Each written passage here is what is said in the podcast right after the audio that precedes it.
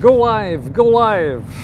A cor do dinheiro do dia 2 de novembro do ano da graça de 2022. Olha, se ainda não saiu. Bom dia, Porto Santo. Epá, fantástico. Porto Santo sempre ali à, às 8 em cheio. Uh, se ainda não saiu de casa, leva um casaquito um bocadinho mais coisa, não assim como este, porque este foi demasiado levezinho, é de verão e já está um bocado fresquinho, ok? Um, como sabe, todas as manhãs nós estamos aqui às 8 da manhã para analisar a economia política nacionais, mas também aquilo que se passa lá fora e que nos afeta diretamente. Um, antes de irmos ao programa de hoje, quero só lembrar que o Think Tank, que não teve lugar ontem, como alertei aqui várias vezes, vai para o ar amanhã às 12 horas. Eu, Jorge Marrão e Joaquim Aguiar, para lhe tratarmos da atualidade um, da semana.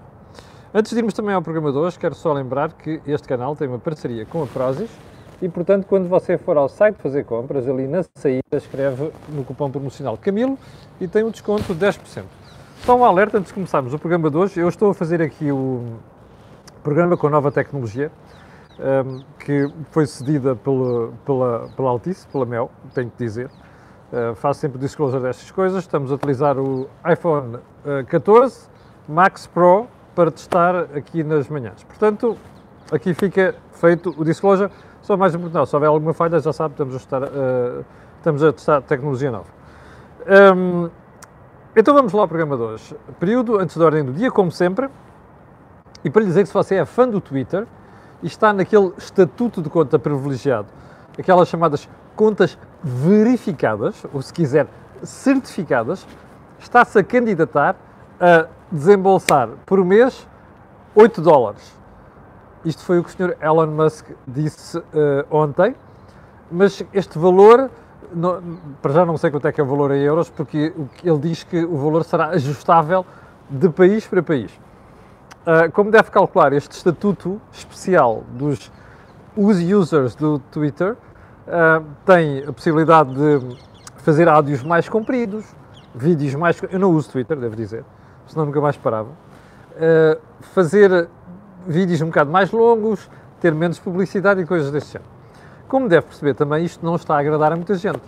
E, portanto, ainda ontem, ainda ontem eu vi, estava a ler no jornal inglês, um, ehm, ontem, que o, Stephen King, como sabe, aquele uh, escritor de, de, filmes, de livros de terror, uh, diz assim, não, não, o Twitter é que me devia pagar a mim por estar a utilizar. Uh, ao que o Sr. Musk respondeu que, bom, Pois, mas o problema é que nós temos que pagar a conta, não é? Ele tem que pagar a conta, porque gastou ali 44 mil milhões de dólares para comprar aquela coisa. Vamos ver como é que ele consegue rentabilizar isto. Como sabe, Musk é muito uh, marketing, uh, é essencialmente marketing. Vamos lá ver como é que ele descalça esta bota. Ponto seguinte.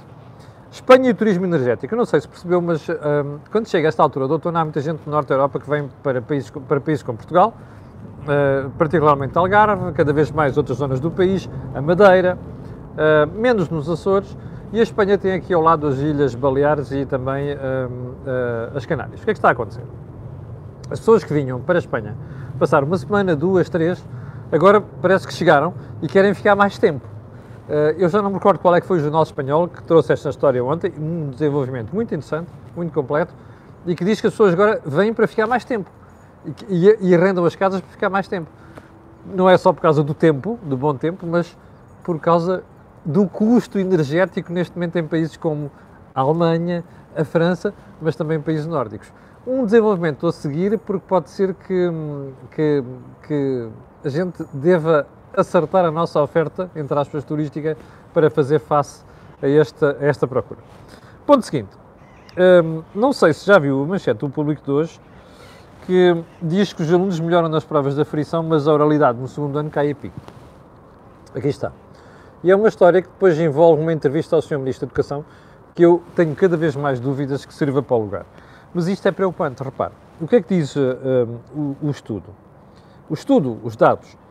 Uh, os resultados das provas da frição deste ano melhoraram, estão até acima daquilo que é acontecia antes da pandemia, uh, e isto é mais evidente no oitavo ano para aqueles que são pais com filhos nesta idade, isto conta. Já no segundo, uh, o desempenho do domínio da oralidade, medido pela capacidade que os alunos têm de interpretar um, um texto que lhes é dado, caiu para metade. Uh, ouviu bem? oralidade, capacidade de entender um texto, que é uma coisa fundamental nos alunos. Eu noto isso muito na malta, nas crianças hoje em dia, não é malta mais nova, é crianças. Bom, na malta mais nova então, às vezes, mesmo gente chegava à faculdade, era uma coisa preocupante. Agora, o Sr. Ministro da Educação, em vez de levar isto a sério, diz que, ele, bah, de facto, existe uma quebra. Hello, os dados mostram isto, não vale a pena dizer que existe uma quebra. A gente sabe que existe uma quebra. Mas diz que é um indicador que tem sofrido oscilações, pelo que vai ser feita uma análise mais pormenorizada. É, é, é lamentável. Isto é um problema. Ponto. Não é novo. O Sr. Ministro tem que reconhecer, é tomar uma decisão, não é dizer assim, pá, espera aí, pá, isto aqui de vez em quando vai para aqui, outras vezes vai para ali, e portanto a gente vai pedir um estudo, que é a melhor forma de não fazer porra nenhuma em Portugal, percebe? É pá, e depois logo se vê. Chama-se isto fugir com o rabo à seringa. Bom dia de França. Bom dia para a França, aliás. Um, vamos lá, então, talvez já iPads congelam. Deve ser do, do frio. Um, Brasil. Como percebeu, Bolsonaro falou ontem, não reconheceu derrota, o que é lamentável. Mas a vida é assim. A vida é feita de vitórias e de derrotas. A gente ganha e perde. Temos que ser magnânimos, temos que ser homenzinhos na derrota, mais do que na vitória. Acaba, assim acaba por dar razão à, à, à tontice que vai de maluqueira à volta do Lula. Bom, mas ainda falando de Brasil, o seu Primeiro-Ministro ontem, na abertura da Web Summit, resolveu nadar para fora de pé, como é típico nele. Então, desta vez, diz que hum, Portugal deve estar atento à, no, à nova oportunidade do Brasil. Qual nova oportunidade? Brasil não se recomenda. Ponto. Ok? O Brasil não, não é um país estável não tem leis estáveis, mudam de Estado para Estado. É uma loucura e de idiotice do ponto de vista laboral. E as empresas portuguesas, a esmagadora maioria delas, foram para lá perder o dinheiro. E outras, quando não perdem, andam lá resvés. Estar a falar de nova oportunidade do Brasil, porque foi eleito um novo presidente, que ainda para mais não é business friendly, isto é uma estupidez. Bom, mais longe. Uh, eu não sei se já percebeu, mas toda esta euforia, eu compreendo, as pessoas põem a emoção sempre à frente da razão. Já foram ouvir os investidores internacionais, nomeadamente quem investe em dívida. Está tudo de pé atrás, à espera do que é que o Lula vai dizer. Porque as políticas económicas do Lula, Lula costumam ser um disparate completo. E, portanto, estar aqui com conversas sobre nova oportunidade, quando o fulano nem disse ainda o que vai fazer, nomeadamente se vai voltar atrás em disparates que fez no seu segundo termo, da segunda, sua segunda presidência, isto é uma horror story. Isto é mesmo para papalvos, não é? Que é aquilo a quem o Primeiro-Ministro costuma dirigir. Bem, já agora, nem foi preciso perder muito tempo. O ECO foi ouvir os empresários e os empresários torcem o nariz. Há nova oportunidade. Obviamente. Portanto, está tudo à espera de saber o que é que o senhor vai fazer. E mais importante do que isso, o pessoal está à espera de perceber se o senhor Lula da Silva é um conversor de coração, é um convertido de coração, ou se vai mexer só três ou quatro coisas de fachada que é para aplacar os investidores. Antes de falarmos em novas oportunidades, convém pensarmos nisto. Ponto seguinte. Um, os prejuízos da TAP continuam. Uh, o ECO diz esta manhã que, há, há bocadinho mesmo, que a TAP perdeu 91 milhões até setembro. Ok? Isto fica só de aviso para os pilotos e o resto do pessoal que gosta de fazer greves. Anda para aí já a dizer gente que vai haver menos 400 voos a TAP antes do Natal. Querem continuar a perder dinheiro, é isso? Querem continuar a perder dinheiro? Força, pá! Não despeçam é depois para cobrir os, os disparates, está bem? Ou seja, os prejuízos. Mas dizia eu, isto é bom para cair na cabeça dos pilotos e outra malta que já estão a dizer que a recuperação é fantástica, está para ganhar dinheiro, não querem os salários de volta. Ok? Epá, se querem os salários de volta, esforcem-se para ganhar dinheiro. Não nos peçam a nós depois pagar os vossos salários. Último ponto. Não sei se percebeu, nos últimos dias há uma polémica sobre timorenses que vêm para Portugal à procura de emprego, enganados, não sei o quê, aquela conversa habitual. E então alguns acabam na rua e diabo 4. Houve alguém que lembrou, ah, mas o Marcelo, a última vez esteve lá, abriu os braços e deu a entender aos timorenses que podiam vir para Portugal, que Portugal esperava braços abertos. Como sabe, no, para os países da PALOP, podem entrar em Portugal por 90 dias sem necessidades daqueles uh, vistos de residência, não sei o quê. E, portanto, provavelmente a maior parte destes timorenses entraram assim. E alguns foram enganados, como você sabe, existe uma máfia, a gente não tem escrúpulos nenhums na, na área do trabalho. E, portanto, a malta veio para cá pensar que ia trabalhar e acabou na rua. O país está a dar apoio a essas pessoas, ainda bem, mas o Presidente da República, quando questionado sobre isto, não, não, eu não disse nada disso, eu disse estava a falar de estudantes e disse para não virem todos. Pois é, o Sr. Primeiro-Ministro, o Sr. Primeiro-Ministro, o Sr. Presidente da República, aquela visita foi lamentável, do ponto de vista de populismo, de, de falta de senso. O Sr. O Sr. Presidente da República faz estas figuras, diz estas coisas, entusiasma-se, foge do guião, muitas vezes é que ele tem guião, e depois acontece isto. E agora está aqui numa espécie de má consciência, uh, que não quer reconhecer o disparate, mas sabe que cometeu um, cometeu um erro. E a verdade é que agora as autoridades têm necessidade de estar a avisar a malta timorense, espera aí, vocês não venham para cá nessas condições. Bom, é o que a gente tem. Vamos ao, aos temas principais de hoje. O Web Summit. Ontem o Sr. Ministro da Economia aproveitou o evento para dizer que o Governo tem 90 milhões, de, ouça bem, 90 milhões de euros para apoiar startups nos próximos dois anos. E um gajo diz: epá, lá está, aquela malta que saliva quando ouve falar em plim, plim, plim, plim. Epá, olha, lá está, um, uma iniciativa fantástica do governo. Um disparate do governo. As startups não precisam de dinheiro do governo, do Estado, para serem startups, quando têm um bom projeto. O problema do governo e dos Antónios Costa e Silva desta vida e dos Antónios Costas é que não percebem isto. Então, é assim, façam um inquérito. Okay? O Sr. Ministro da Economia, que se entusiasma com tudo e mais alguma coisa, usa muito advérbios de modo e muitos adjetivos. O Sr. o Sr. Ministro da Economia manda fazer um estudo a perguntar assim às empresas: o que é que vocês precisam mais?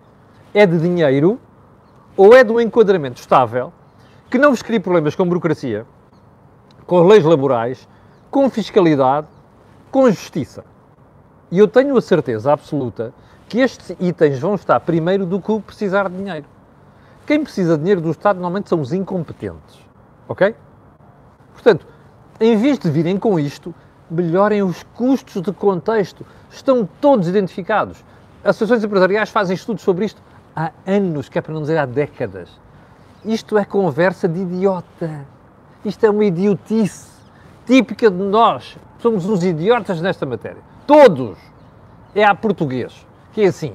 Epá, qual é o quick fix? É eu anunciar milhões para tirar sobre, por cima de um problema. Não é resolver o problema. Calha mal. Corre mal, termina mal. Daqui a uns tempos a gente vai olhar para isto e dizer assim, aquilo serviu para quê? Não serviu para nada, não serviu para um soundbite. Que é para dizer, hoje fiz notícia. Porque anunciei 90 milhões para startups. Já agora, por falar em, ainda em Web Summit, um, se calhar valia a pena pedir também um estudozinho aí para perceber o que está, qual é a vantagem mesmo que isto está a trazer para Portugal. Qual é o que é que fica aqui duradouro? Quer dizer, tirando aquela coisa que as empresas vão para fora. Olhe, para os unicórnios portugueses e veja onde é que eles estão, ok? Ponto seguinte, professores em greve hoje. Portanto, vai haver problemas nas escolas, vai haver problemas nas creches e o diabo 4. E um, os professores lutam por aquilo que é os problemas de carreira, desta vez está a FENPROF e a FNE juntas. Um, não sabemos bem qual é o impacto. Vai haver, eh, de certeza, alguma, algum, algum uh, vai haver, de certeza, algum empolamento por parte dos sindicatos e, e aquele habitual do governo diz que não foi assim tão, tão grave, não sei quantos. Isto é irrelevante. O que é que é importante? É que pensar que isto não é um problema de professores apenas. Nós vamos ter um outono quente Há problemas com o ensino? Há, sim, senhor. Resulta do facto do Estado não ter coragem de definir carreiras a longo prazo, fazer uma avaliação correta para as pessoas poderem progredir na carreira. Esse é o grande problema da administração pública em Portugal, como você sabe. Mas uma coisa é certa, isto é o início do outono quente. Porque, como sabe também, a CGTP ficou fora dos acordos sociais, a CGTP é controlada diretamente pelo Partido Comunista e, portanto, a Malta precisa de mostrar que se mexe e o PCP precisa de, de recuperar o seu glorious moment, não é? Uh, e isto faz-se com agitação na rua. Portanto, expect more of the same para os próximos meses. Vamos então aos uh, temas principais de hoje, propriamente ditos, e vamos começar pelo Acordo de Constituição Social. Como sabe, eu fui contra aqui na Acordo do União. E fui contra porque acho que os empresários não ganharam nada, rigorosamente nada, do que pensavam que iam ganhar. Ou seja, alguém lhes entregou uma mensagem, vendeu uma coisa que não ia corresponder à realidade. Você recorda-se da análise feita aqui, ok? Foi mais ou menos neste tempo. Na terça-feira, perdão, na segunda-feira, o Jornal de Negócios, o meu jornal, fica aqui feito o disclosure, que é para a malta não dizer que estou a fazer coisa em casa própria, na sua, na sua edição de segunda-feira, mostrou-lhe isto, que, fez-lhe isto que eu já lhe vou mostrar, ok? Dê-me só aí um segundo. Está aqui assinalado a vermelho, a ciclo vermelho, aqui em baixo, que diz assim, custos dos despedimentos sobe mais do que parece. Ao contrário do que esperava do António Saraiva, o aumento da compensação de 12 para 14 dias por ano para despedir um trabalhador vai incidir também sobre os nove anos anteriores. Bom, ouviu bem isto? Eu ouvi todas as associações empresariais, todas, nas últimas semanas, que assinaram este disparate do Acordo de Constituição Social, de que o Governo precisava, como pão para a boca, para chegar à do orçamento e fazer um splash. Ok? Eu ouvi-os, todos. Todos me venderam, e não vou individualizar aqui, venderam, ah, aquilo tem coisas vantajosas, não sei quantos. Quando eu chegava ao despedimento, diziam assim, ah, são só mais dois dias. Ou seja, com a Troika, baixou-se isto o custo de despedimento para 12 dias. Houve mais umas questões em matéria de contratação coletiva, que também já se voltou atrás, como você já percebeu. Ora bem, o que, o que está agora é evidente. Quando se começou a discutir as minudências, como se diz, eh, as pendurezas, é? as pendurezas disto, os penduricalhos deste acordo, o problema está nos detalhes. E o que é que os empresários descobriram? Que agora a, descobrir, a discutir os detalhes, apareceu um pormenor novo. Ah, não! Não é apenas passar de 12 para 14 dias. É voltar 9 anos no historial do trabalhador, analisar aquilo tudo e soma. Pá! Chapada. Ou seja, em linguagem popular, os empresários foram comidinhos de cebolada. Percebe? O governo vendeu uma coisa e agora dizem-me eles em privado, eu quero saber se vai mesmo, vamos ver se é mesmo assim. Dizem-me os empresários com quem eu já ouvi nas últimas horas, dizem assim: é pá, fizeram aquilo nas nossas costas. Eu espero que tenha sido mesmo assim. Bom dia para o Reino Unido. Sabe porquê? Porque a inversa é grave. Quer dizer que os empresários nem sequer mediram o que estavam a fazer. E, portanto, é melhor que tenham dito, olha, nós negociamos isto, mas por trás fizeram aquilo, do que perceber que logo, no momento, ou deixaram passar ou fizeram de conta que não viram. Bom, que isto é grave, é. Porquê? Porque quando vier aí um problema qualquer económico, agora está tudo a crescer, há falta de mão de obra. Quando houver um problema qualquer, e o desemprego começar a subir, ou as empresas precisarem começar a fechar portas, isto vai ser um sarilho. Ou reduzir pessoas. O custo de despedimento vai-se agravar substancialmente. Olha, para mim é o último prego naquilo que foram as reformas que a Troika cá trouxe. E que fizeram uma diferença brutal para trazer o desemprego para os 6% ou 6,7% onde ele está atualmente. Mas aguardemos, porque com o tempo isto iria ficar claro. Agora, uma coisa é certa: que os empresários foram comidos, foram. Um, é bem feita. É bem feita que é para não darem confiança aos governos. Não é só este, aos governos. Normalmente acabam por pôr a sua vida, ou melhor, a sorte das empresas, das suas empresariais, nas mãos do governo e cobre desta Bem, hum, últimos dados de, do comportamento dos consumidores na Europa, mudando de assunto, mostra que começa a haver uma redução significativa de despesa.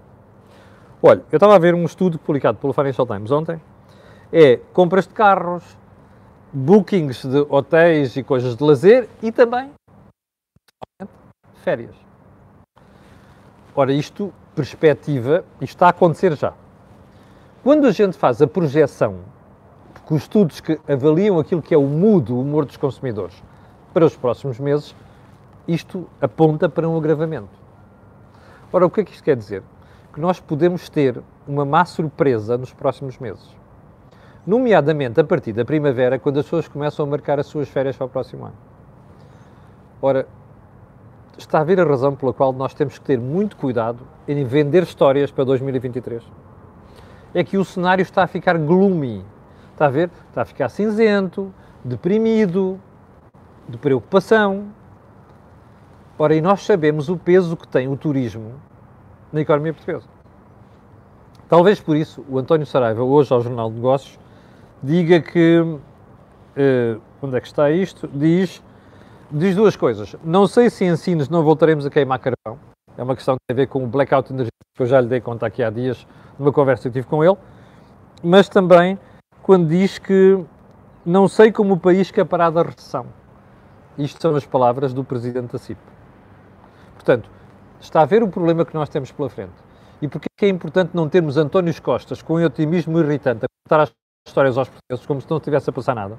É por causa disto é que os indicadores contrariam esta euforia, esta maluqueira do governo. Bom, ponto seguinte, vamos lá aqui falar rapidamente um, num assunto que é o objeto do meu artigo do Jornal de Negócios de hoje, que é assim.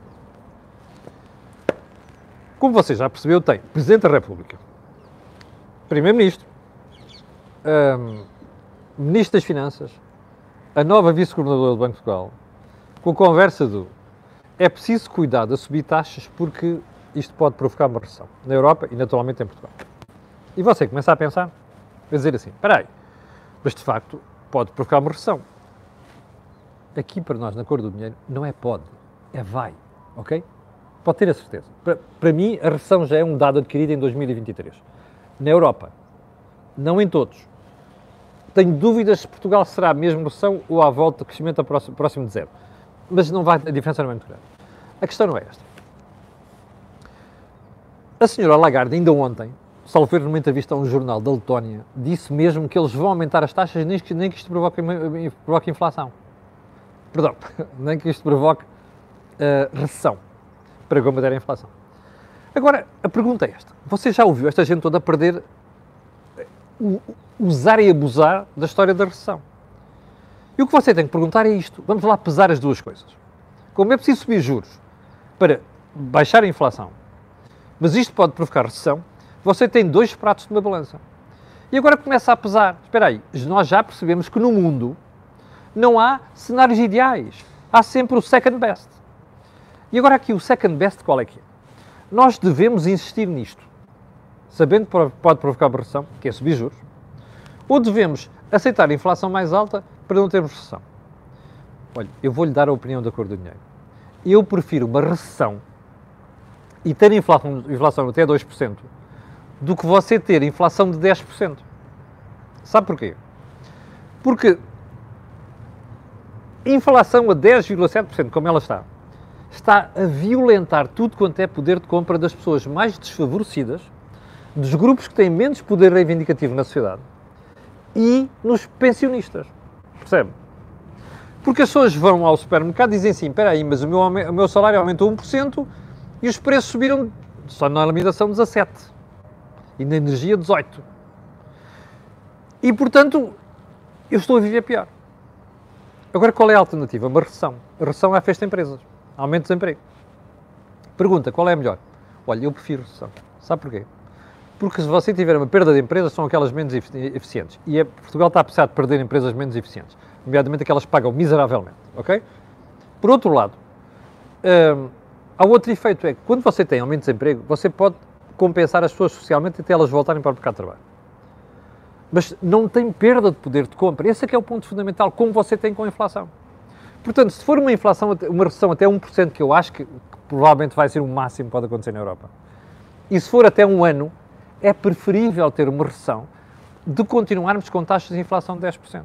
Portanto, da próxima vez que ouvir o Primeiro-Ministro, o Presidente da República, o Banco de Portugal e o seu Ministro das Finanças vomitarem disparados, mande-os bugiar.